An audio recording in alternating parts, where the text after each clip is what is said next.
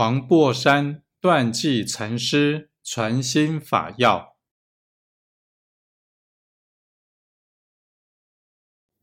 所谓心地法门，万法皆依此心建立。欲尽即有，无尽即无，不可于尽性上转作尽解。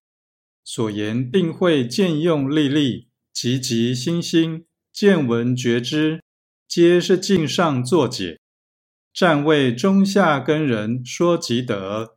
若欲亲证，皆不可作如此见解。尽是净法有末处，莫于有地。但于一切法不作有无见，即见法也。